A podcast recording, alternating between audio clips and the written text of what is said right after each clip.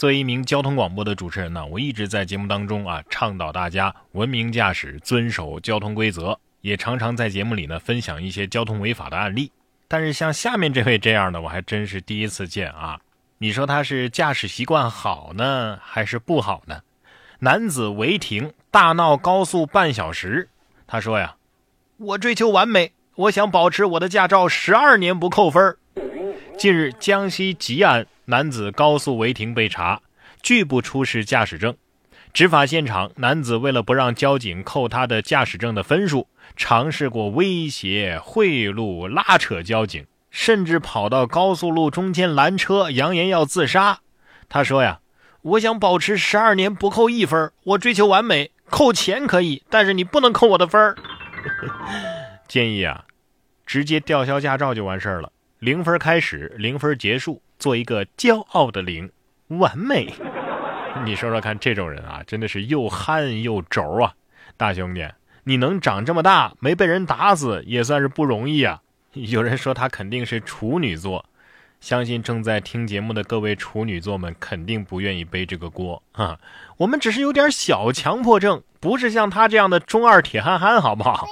你看他还直接跑到高速路中间，扬言要自杀。你说，如果他真的被撞死了，葬礼上怎么说呢？各位亲朋好友，各位来宾，这里安葬着的这位，虽然他死得很惨，尸骨拼接了好几天才凑齐，但是他的驾照可是满满的十二分啊！为了避免以后出现更多这样的铁憨憨，我觉得应该从教育入手，从娃娃抓起。像这样的熊孩子呀，就得好好教育。说广西九岁的熊孩子头卡进了石狮子，消防只好凿狮子救娃啊。近日，广西北海的两名九岁男孩放学之后在路边玩耍，其中一名男孩啊头卡在了石狮子的腿和身体中间，家长求助北海消防幺幺九，孩子是一直哭喊啊，消防员一边施救一边对其安抚。因为是被石狮子腿上的须毛给挡住了，消防员呢就把这个石狮子腿上的须毛啊凿下来一些。十分钟之后，孩子终于救了出来。这正是放学路上天色晚，遇到石狮生好胆，三下两下败下阵，回家写篇恰后感吧。石狮子得说了。我的身体是石头的，但是我的心也是肉做的呀！你们考虑过我的感受吗？中国消防官方微博对此还发了一条消息，说：如果猫是液体，那孩子就是钉子，因为它真能卡在任何地方啊！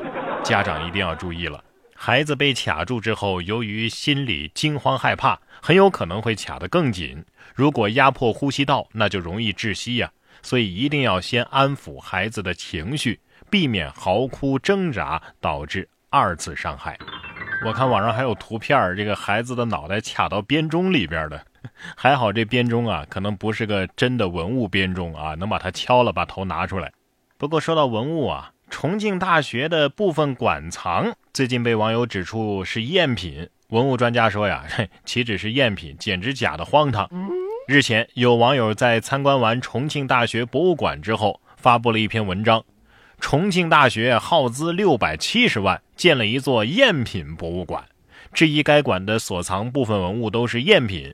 重大博物馆内的陶俑展品局部被指，这件较大的三彩女俑不仅挂蓝，挂的还是现代才有的洋蓝，比圆珠笔涂的蓝还要蓝。那张柿饼脸。那双斗鸡眼大大突破了唐代审美的下限，而博物馆展出的乌龟呢，则被指把电镀工艺和人造宝石的历史向前推进了两千多年。对此，重庆市文物局博物馆处的一名工作人员回应称：“重庆大学博物馆啊，是一个民间博物馆，没有在该局报备审批。目前，重庆市文物局已经就此事介入调查。”十五号，捐赠者吴应奇教授的女儿回应说：“呀，网文的内容不实。她说呀，这次捐赠是无偿捐赠，捐赠前曾经要求先鉴定再捐赠，所有信息以重庆大学的调查结论为准。”哎呀，这博物馆要是请护宝锤进场的话，是不是就等于拆迁了？不过咱们换个角度想啊，只花了六百七十万就填补了历史的很多空白，把工艺品的历史推进了两千多年，这波血赚呐！同样是发生在大学里的故事，下面这个呢就比较的俗套了，说高校男生摆蜡烛表白被保安一脚踢开。说表白的方式有很多。十三号的晚上，桂林理工大学内的一个男生大摆爱心蜡烛表白，却被闻讯赶来的保安一脚踢开。有网友直呼干得漂亮，也有网友表示不太理解。学校的保卫处回应称啊，学校对火还是很敏感的，灭掉蜡烛是处于安全的考虑。而且当晚表白的男生啊，也是校外人员，根本就不是学校的学生。对方还表示，此举并非不解风情。支持用其他的方式表白，最后保安还犀利的点评此事。你看电视上，往往都是感情出了问题才用这种方式表白补救。两个人的感情要是好好的，表个啥白呀？对呀，嗯，确实是有点不近人情哈。人家辛辛苦苦摆的爱心蜡烛，怎么能用脚踢呢？多烫脚啊，是不是？一盆冷水浇下去不就完事儿了吗？这个男孩呢，也不要伤心啊。保安可能也是为了你好。不然的话，一会儿女孩子出来当场拒绝你，你多尴尬呀！真的，都九幺零二年了啊，你还摆蜡烛表白？在这里温馨提示：看到爱心蜡烛的女孩啊，要么是尴尬死，要么呢只想把蜡油泼你一身。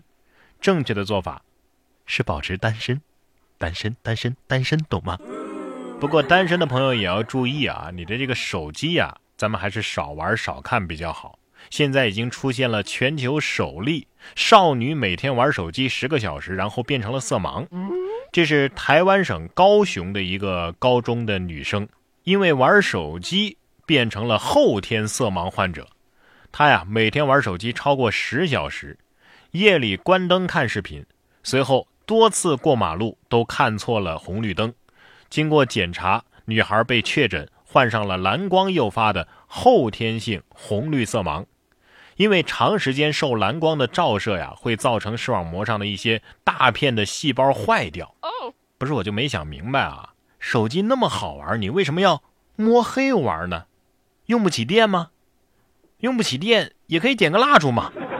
各位，为了安全起见啊，建议大家以后每天玩手机千万不要超过十小时啊。你看这个女孩不就是每天玩十小时导致的吗？